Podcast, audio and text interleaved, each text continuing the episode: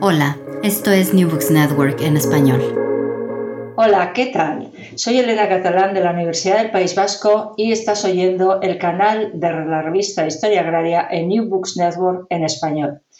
Hoy tenemos el placer de hablar con Marisa Barahona, que es la autora del artículo titulado El sistema de riego del azud de Román, Jumilla, Murcia, relectura histórica de un paisaje agrario o la deconstrucción de un tópico desde la arqueología, la tecnología y el territorio.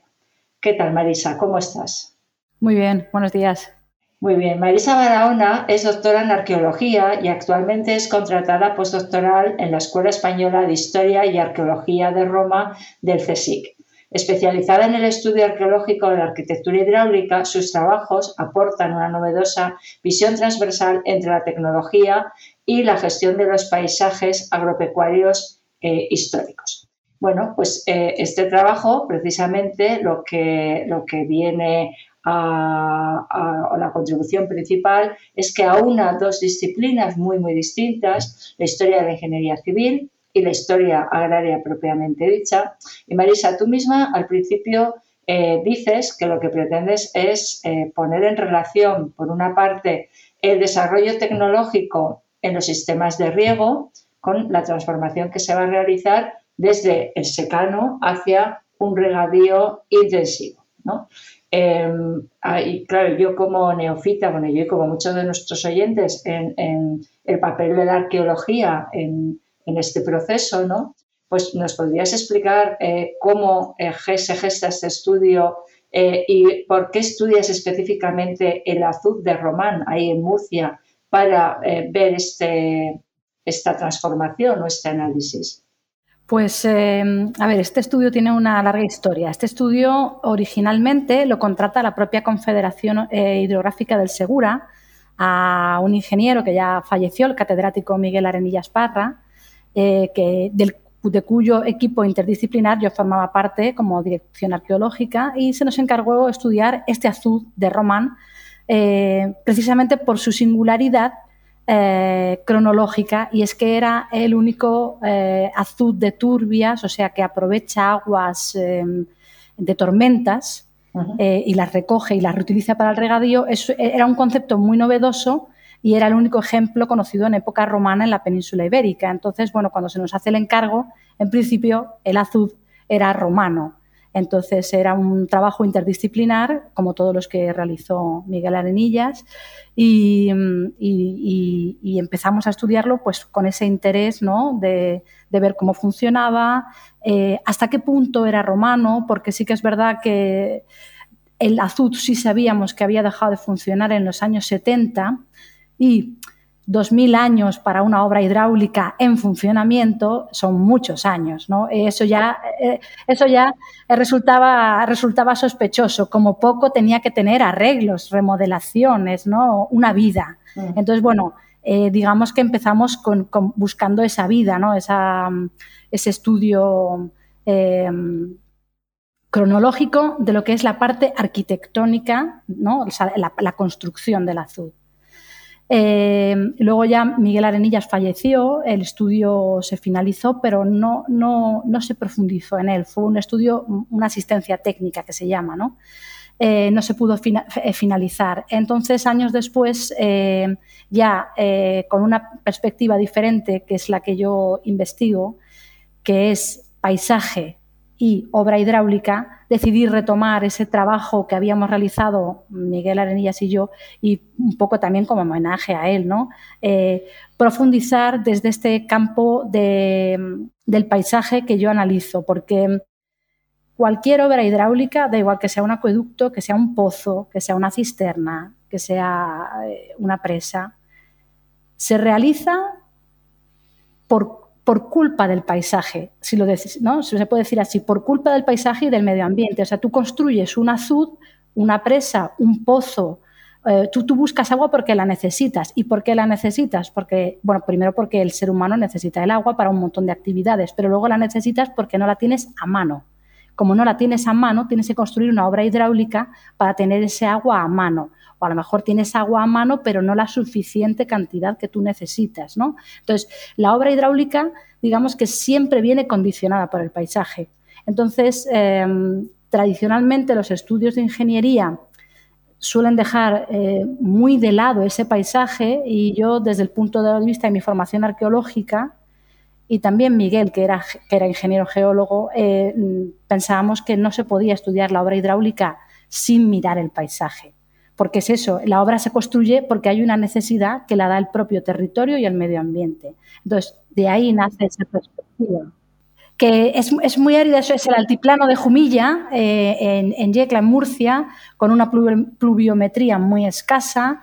Eh, encima, ahora con el proceso de, desertificación, eh, las lluvias son esporádicas, muy fuertes y entonces tienen un, efecto agresivo, son torrenciales y destrozan el paisaje y encima no se pueden aprovechar. ¿no? Entonces, este tipo de aprovechamientos de turbios precisamente busca optimizar estas aguas tan agresivas, que son las aguas de, las torrentes, las que discurren por la rambla, las que producen las inundaciones, aprovecharlas.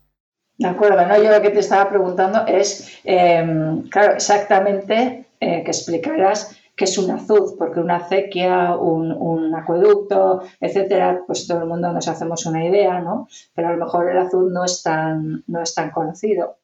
Exactamente qué, el azud es un tipo de presa. Eh, una presa es eh, pues un, muro que se construye transversal a un, curso fluvial, a un arroyo, a un río y eh, puede servir sencillamente para embalsar agua detrás, entonces se llama presa, o se construye no tan elevado de manera que el agua pueda discurrir por encima y simplemente se eleva un poquito el cauce del río y entonces se construye un canal lateral y al haber elevado un poquito el agua del río puede sacar lateralmente por la orilla eh, un canal. Entonces, eso es un azud, el que te permite más que embalsar, derivar.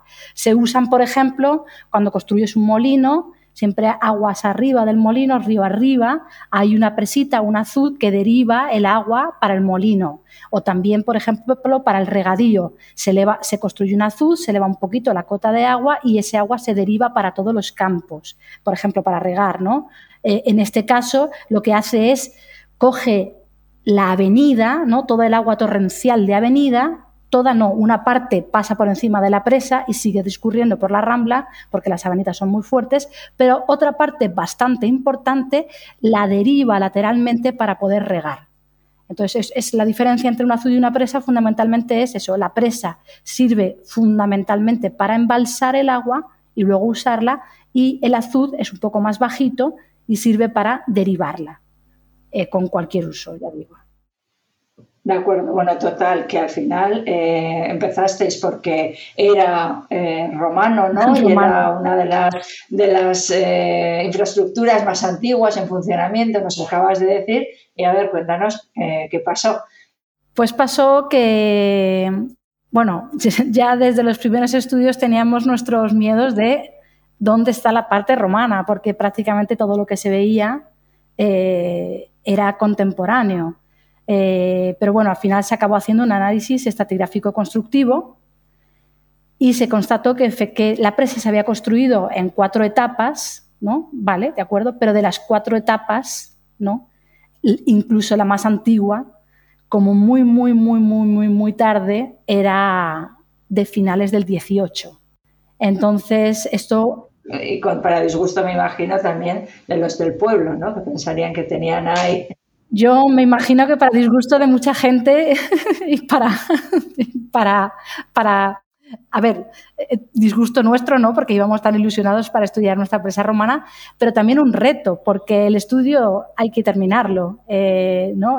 hubiera estado muy bien que, que, fuese romana, y, pero también está muy bien que sea del 18 y del 19 e incluso Em, da más valor, porque em, en, concreto con las obras hidráulicas em, hay una desigualdad muy grande, se le ha dado un peso específico muy grande en la investigación al estudio, eh, pues todos lo sabemos, los acueductos romanos, las construcciones hidráulicas romanas, también aquellas bajo medievales modernas de la época de los Austrias, por ejemplo, también tienen un peso cuantitativo en la investigación, pero luego ya eh, las demás como que no interesan.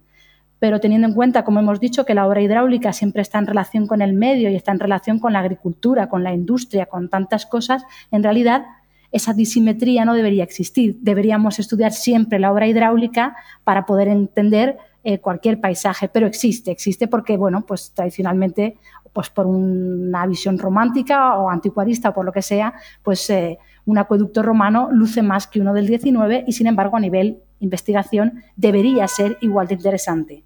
Entonces, en ese sentido, y aunque a mí me ha costado mucho esfuerzo y mucho pudor eh, realizar el estudio en su momento con Miguel Arenillas y finalizarlo yo sola, porque yo no soy experta en época contemporánea, ni muchísimo menos, eh, para mí ha sido un, gran reto y con mucho pudor eh, he realizado el artículo con, con, la máxima, no sé, he sido muy pulca, he intentado documentarme muy bien, justificarlo muy bien, intentar, bueno, dentro de mi no especialización, en obras contemporáneas es ser lo más rigurosa y lo más científica posible. Y bueno, siento mucho si alguien considera que el azul por no ser romano es menos importante, yo creo que no, que, que enriquece el paisaje. Porque al final ese paisaje que era romano, ¿no? todo el paisaje de Román en la historiografía jumillana es romano. Romano y luego reutilizado hasta el siglo XX. Y ahora este estudio lo que demuestra es que tenemos un paisaje romano un vacío muy grande desde el siglo IV, V hasta el siglo XVIII, que son muchos siglos de vacío que habría que analizar qué ocurre ahí. Y luego en el siglo XVIII volvemos a tener noticia de, poblamiento en la zona y luego los azudes, porque son dos, este que yo he estudiado y otro que hay más abajo, que se construirían entre el siglo XVIII y XIX. ¿no? Y luego ya vendría la tremenda mecanización eh, eh, del campo, toda la transformación que ha habido desde los años 60 sobre todo, el cambio a los cultivos de viña, cuando que siempre se había hecho eh, olivo y cereal, el desmonte de campos, bueno, toda la, agresión que supone la mecanización del campo y que en esta zona de Jumilla es muy elevada. Entonces, bueno, tenemos un paisaje mucho más rico, mucho más rico y nuevas cuestiones, por ejemplo, qué pasa en la Edad Media o cómo funciona toda la producción. o, por ejemplo, cómo funciona toda la producción romana, porque los yacimientos romanos que hay allí son grandes industrias, eh, bueno, grandes productoras eh, oleícolas eh, con producción industrial y con un gran excedente. O sea, hay una industria oleícola en el lugar que se justificaba porque se regaba el olivo con los azudes. Ahora, pues ya no se riega con los azudes porque no había azudes, ¿no? Entonces, bueno, eh, pues quizá habría que explicar si hay otros aportes de agua, hay noticias que hablan de acueductos que vienen de la sierra, o sea, se abren nuevas vías, no solo se enriquece, sino que se abren nuevas vías de investigación que se daban ya por cerradas, porque digamos que ya estaba todo explicado. Se podía profundizar, pero bueno, era una producción industrial con dos azudes, ¿no? Y ahora tenemos otra cosa radicalmente diferente que necesariamente abre nuevas preguntas y desde mi punto de vista, pues bueno, es también interesante, sigue siendo historia y, es muy bonito.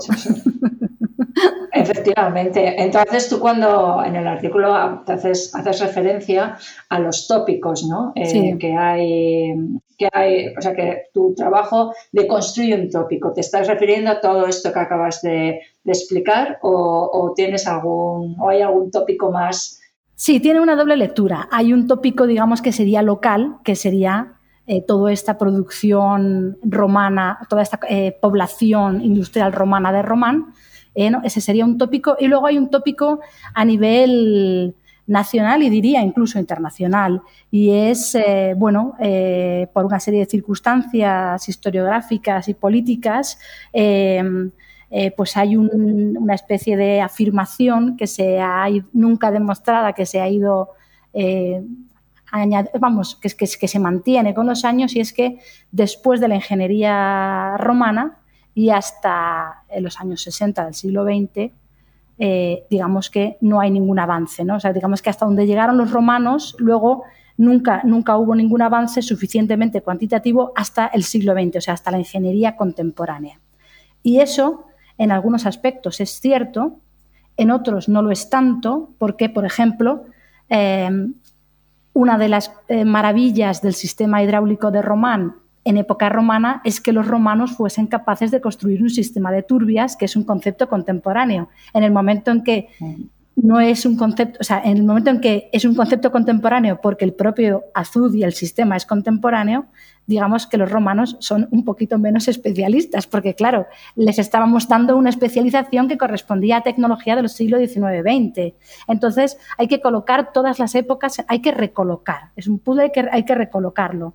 Entonces, el tópico que a nivel nacional hace mucho daño, ¿no? Y es que los grandes constructores de presas fueron los romanos, y esto hace que por toda la geografía peninsular, también en Portugal y en países fuera de la península ibérica, eh, eh, pues cuando se, normalmente se conoce una obra de aspecto antiguo, digo de aspecto porque no suelen estar estudiadas, entonces siempre se habla de un aspecto antiguo, de un posible opus caementicium, de, ¿no? sea, entonces automáticamente si es una presa o es un acueducto se suele atribuir una cronología romana por defecto. ¿Por qué? Porque ya se sabe que los únicos que construyen estas cosas son los romanos. Y si nunca se llega a hacer un estudio específico, pues claro, entonces el catálogo de obras hidráulicas romanas es inmenso, pero no comprobado necesariamente en todos los casos. Entonces, ese es un tópico. nos podemos digo, nos podemos encontrar con, claro, con un montón de casos como el de Román en otras partes de la península. Cosas que hasta ahora se han, dicho que serán romanas y que luego a lo mejor, pues efectivamente son de posteriores, ¿no? Efectivamente, en la, mi tesis doctoral, que espero que se publique pronto, eh, yo tomé 42 ejemplos de la cuenca media del río Tajo, considerados de época romana, de los cuales analicé en profundidad 25 de los cuales solo 11 son verdaderamente romanos. Los otros 14 eh, son construcciones, eh, algunas son altomedievales, otras son modernas y otras son contemporáneas, o sea, exactamente igual que en el azul de Román. Construcciones que aparecían en carta arqueológica o en publicaciones eh, como obras romanas y eran contemporáneas, por ejemplo simplemente porque se ha perdido contemporáneas, claro, no de los años 60, pero quizá eh, de finales del 19, de mediados del 19, etcétera. Entonces, eh, al no hacer eso, es, es, una obra perdida en mitad del campo aparentemente, de aspecto antiguo y como los romanos son los que construyen estas cosas, pues es romana. Y ya si cerca hay un yacimiento romano, lo redondeas y ya te ha salido la jugada perfecta que suele pasar. Suele pasar que siempre por las cercanías hay un yacimiento romano. Lo que pasa es que, claro, hay que leer la letra pequeña. Normalmente es un yacimiento romano en el que han aparecido también eh, eh, cerámicas o materiales de épocas precedentes y de épocas posteriores. A veces son yacimientos romanos con una continuidad hasta el pleno medievo. Y sin embargo, la obra hidráulica es romana, por este tópico.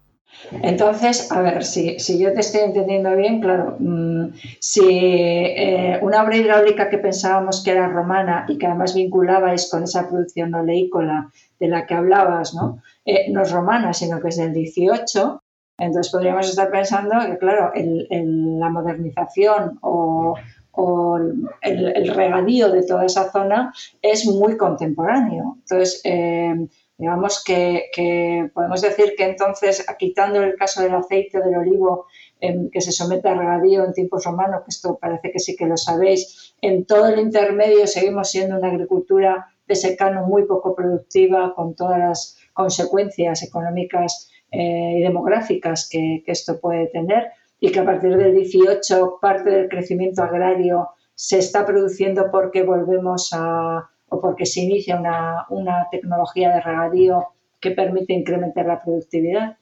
Pues mira, en los casos que yo he estudiado en la península ibérica, que han sido de diferentes regiones, no solamente en Murcia, también en la meseta y en Extremadura, eh, yo te diría que sí, eh, es una realidad.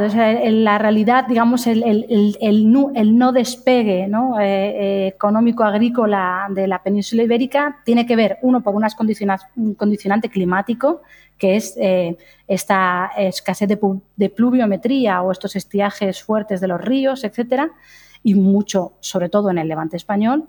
Y luego una falta de tecnología, una falta de tecnología que pudiera paliar ese problema. Si otros países que no tienen ese problema del agua no acusan tanto ese problema de tecnología porque no la necesitan. En nuestro caso, el problema tecnológico es muy importante y está íntimamente vinculado. No hay agua y no hay una tecnología lo suficientemente desarrollada como para permitir un riego a gran escala. Entonces, eso, eso sí es así y en el territorio de, Jumilla concretamente es absoluta, está absolutamente comprobado. El primer riego esporádico, porque tampoco es que con los azudes de, turbias se consiguiera un riego eh, como lo entendemos ahora. Ten en cuenta que el azud de Román, aunque se haya construido en el 18, solamente lleva agua cuando llueve o sea, cuando vienen las lluvias torrenciales. O sea, lo que, tienes es un riego esporádico del olivo. Que bueno, el olivo precisamente es un cultivo que permite ese riego esporádico. Ya. Y, en otras partes, por ejemplo, en la meseta, em, ¿qué otro? O sea, ¿hay azudes o hay otro tipo de infraestructuras que permitan un riego más sistemático del cereal, por ejemplo? No, eh, las que yo he estudiado en la zona central del río Tajo, eh, ninguna puede vincularse directamente con, eh, con la agricultura. Eh, algunas, algunos casos de la cuenca del Ebro que están bastante bien estudiados, o bueno, muy bien estudiados, no bastante bien, por la Universidad de Zaragoza. parece que sí puede demostrarse su, uso en, regadío. En, la, en, la, cuenca del Ebro, ¿no? Podríamos tener eh, eh, bastantes ejemplos. Pero eh, lo que es la España más seca, la, meseta, esta zona extremeña, el Levante, por lo menos ya digo, los casos que yo he podido comprobar personalmente, realmente el problema es ese. Y si lees a los regeneracionistas en el siglo XIX y bueno, todo el debate español, es, el problema es ese, es no tenemos agua y no hay manera de... Y son proyectos y proyectos que nunca se llegan a realizar porque son unos ensayos todavía muy teóricos, ¿no? de una ingeniería muy empírica, proyectos de cómo se podría desarrollar el regadío. ¿no? Entonces, entre las circunstancias políticas, las económicas y una tecnología que no acaba de avanzar, pues al final la verdad es que hasta, bueno, hasta después de la guerra civil, hasta los años 60, no podemos hablar realmente de un avance tecnológico que permita eh, eh, pues este, este regadío a gran escala, como lo conocemos ahora, vamos, eh, de ninguna manera. Y, los mudéjares, los árabes y todo esto, es que está ahora que estoy, eh, estoy oyendo, claro, al final siempre también hemos dicho ¿no? que con la expulsión de los, de los mudéjares y de los moriscos, eh, pues la agricultura retrocede porque los sistemas de, riego, bueno, en general los sistemas agrícolas están más avanzados que los tradicionales, eh, o la sensación que tienes es la cultura del agua ¿no? en el mundo árabe. Esto, claro, dices desde los romanos hasta el siglo XVIII en medio. Em, ¿Has encontrado algo? ¿Sabes algo eh, de esta cuestión? Mira, el debate más grande que yo creo que hay y que no se pone sobre la mesa, yo creo que es terminológico. hablar de eh, producción agrícola a gran escala en el año 2022, pues eh, automáticamente la imagen que tienes a la cabeza es literalmente gran escala.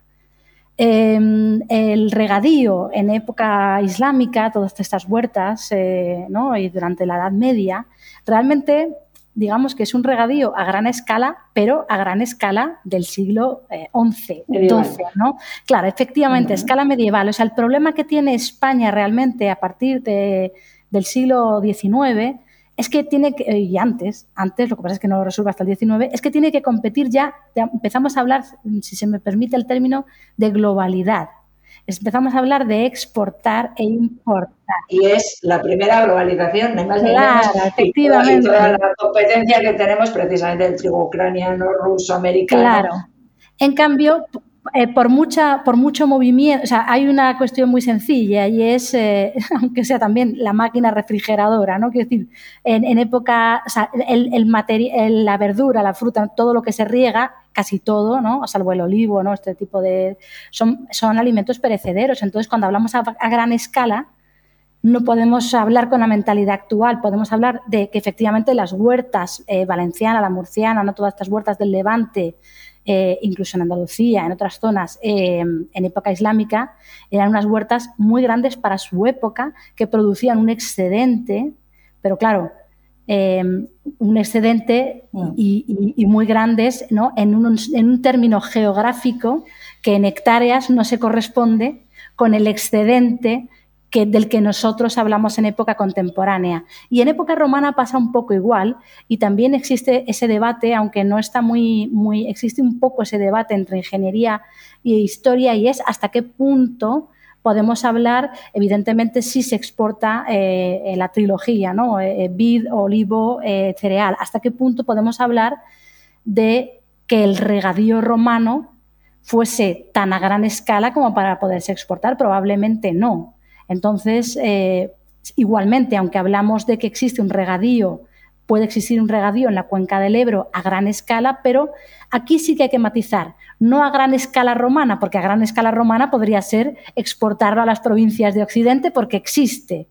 En este caso deberíamos hablar, no, deberíamos usar gran escala, deberíamos hablar tampoco autoconsumo, de producción local, de distribución local, ¿no? porque los romanos sí tienen esa parte, digamos, globalizadora mediterránea, pero eh, no puedes llevarte una lechuga eh, desde Zaragoza hasta Israel, porque no aguanta.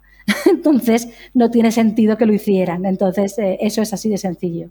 Ya, no, bueno, yo sobre todo te decía todo esto porque yo, yo he trabajado eh, básicamente en producción agraria en pues, siglos XVI, XVII y XVIII, ¿no? Entonces, en el XVIII hay un incremento de la producción agraria tras la crisis del XVII, entonces, claro, yo según te estaba oyendo, yo pensaba, pues quizá a lo mejor estos sistemas de riego pudieron ayudar en, en alguna medida, en alguna zona, eh, pues ese incremento de, producción. Pero en fin, bueno, las escalas, esto que se está explicando ahora mismo es, es así y además me gusta mucho que lo hayas dicho porque tendemos a la gente, especialmente que no, que no se dedica a la historia, tiende a, o tendemos a, de, forma coloquial a, asimilar comportamientos y, perspectivas de hoy a tiempos pasados y efectivamente hay que, pues hay que poner las cosas en su sitio, ¿no?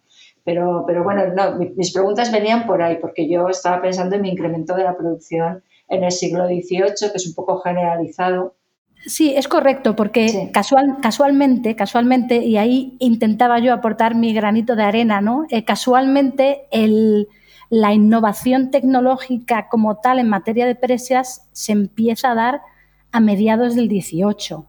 Y estas primeras presas se usan muy fundamentalmente, estos ensayos se hacen en agricultura. Luego también empiezan ya, eh, también pues ya empieza así eh, producción eh, energía eléctrica, por supuesto los abastecimientos, los primeros abastecimientos de algunas ciudades, pero fundamentalmente la mayoría de obras menores, menores en términos menores con muchas comillas, son para regadío. Y yo sí que creo que está este primer incremento del regadío de la producción agrícola a partir del siglo XVIII sí debería mirarse en consonancia con el inicio de la ingeniería civil, porque es además cuando se empieza a hablar de ingeniería civil hasta el siglo XVIII tenemos que hablar realmente de arquitectura, no existe la figura del ingeniero. La figura del ingeniero empieza a mediados del, del, XVIII y sobre todo a principios del XIX. Y cuando empieza a funcionar esa ingeniería civil, empieza a desvincularse del ámbito militar y empieza a ser una figura independiente, estos ensayos se hacen para agricultura. Lo que pasa es que, claro, no alcanzan una producción mm, o no sé, o un nivel de producción notablemente elevado o, el, o deseable hasta mediados del XIX o incluso primer cuarto del siglo XX. Pero sí, yo creo que sí que se debería estudiar o se debería entender que desde mediados del XVIII, por lo menos, estos sistemas eh, de ingeniería eh, hacen por incrementar la producción eh, agraria. Vamos, ese es su fin. Otra cosa es si lo consiguieron. Claro, y estamos otra vez en, lo que es la escala de lo que es una economía preindustrial, con mercados poco integrados, porque también para que van a producir muchísimo si tampoco el, sistema de transporte o el mercado tal y como está, pues tampoco te permite eh, llevarlo a, a, grandes distancias, ¿no? Es un tema de economía local. En el caso de Jumilla, por ejemplo, eh, la presa que supone un, hasta ese momento solamente había habido eh, secano en, la, en, el área de Román. La presa que si se construye en la segunda mitad del siglo XVIII, estamos hablando que, riega hasta 25 hectáreas. Claro, comparado con regar cero hectáreas, 25 hectáreas son muchas, pero con términos actuales, 25 hectáreas realmente eh, no es nada, es, es, muy poco. Entonces, sí hay un incremento, porque de 0 a 25 hectáreas, pues oye, hay un incremento. Ahora, no un incremento eh, eh, bueno, no suficientemente cuantitativo eso, pues para exportar, para importar, para, bueno, para hacer un, a la altura. Pues, pues yo te animaría a, que siguieras trabajando el siglo XVIII, aunque tu especialidad es, bueno, sobre todo de la antigua y demás, ¿no?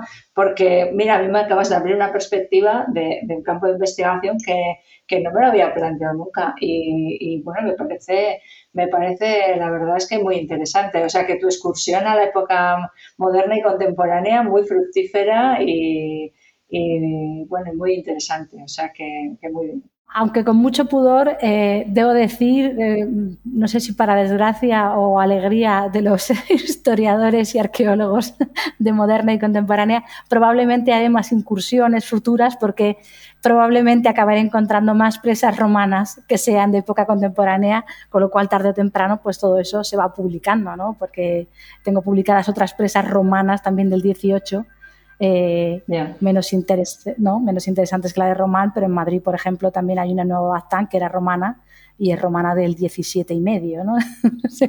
Entonces, bueno, pues van, van apareciendo, van apareciendo. Sí, sí. Bueno, pues y estaremos encantados en Historia Agraria de, pues de recoger tus, tus avances, porque la verdad es que este artículo eh, es un poco, se sale de lo normal, ¿no? de lo que publicamos en la revista, precisamente por esta interdisciplinariedad que es también otro de los rasgos que nos caracterizan. Intentamos que no solo sea, bueno, tiene que tener perspectiva histórica, pero que tenga un, abanico muy amplio de, disciplinas, que es lo que además te enriquece y te, permite avanzar. ¿no? Yo lo que sí que recomendaría a todos los que nos escuchan es a que, eh, que entren en, la web de, de, la revista, descarguen el artículo porque tiene mapas, fotografías, o sea, quizá visualizar mm, de qué estamos hablando también ayude mucho a la, comprensión, ¿no? Y bueno, en fin, así también hacemos un poco de, publicidad del trabajo de, Marisa, que es muy interesante y bueno, pues que se merece ser divulgado, divulgado en condiciones y de forma, de forma amplia. Pues muy bien, no sé, ¿quieres añadir alguna cosa más o...? Eh, no, la verdad es que yo estoy muy, muy pudorosa y muy contenta porque también para un arqueólogo ¿no? con una formación que al final la, la especialización a veces te mata un poco, ¿no? Pues esto es un regalo, es un, es un, regalo fastidioso porque te saca de tu comodidad, ¿no? de, de, tus, de tus periodos, de tus... pero es un regalo porque realmente te hable perspectivas. Yo eh, la verdad es que a mí también me gustaría acabar publicando en Historia Agraria más presas contemporáneas porque, bueno, ha sido un regalito, me, ha gustado, me ha gustado y estoy muy contenta con, el resultado también. Muy bien. Espero que Miguel Arenillas lo estuviera también. Sí, estoy segura de que sí. Bueno, pues muchas gracias por acompañarnos, Marisa. Gracias a ti. A todos los eh, oyentes, pues eh, nos volveremos a ver dentro de 15 días aproximadamente comentando otro, otro artículo de, de la revista de Historia Agraria. Muchas gracias. Hasta luego. Gracias por escuchar New Books Network en español.